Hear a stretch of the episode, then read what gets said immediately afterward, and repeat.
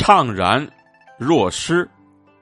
这个典故最早出自南朝宋刘义庆所著的《世说新语》当中的《雅量篇》，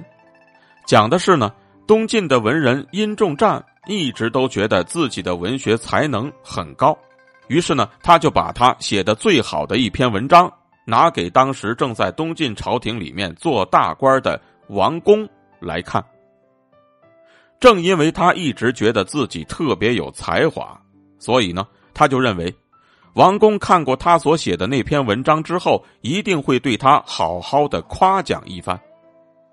但是没想到，当王公看完那篇文章之后呢，不仅没有发表任何的评论，还把那篇文章呢压在了一件玉器下面。当殷仲湛看到王公的这种做法之后啊，一下子就变得像是头上被浇了一盆凉水一样。心里变得特别不是滋味好像是失去了特别重要的东西一样。不得不说呢，如果不是他一直自视才高，就不会期待别人对他给予更高的评价，而没有了这种期待，自然也就不会产生那样的失落。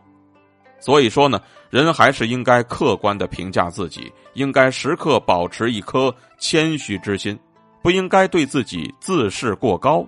因为呢，自视过高，往往会给自己带来不小的伤害。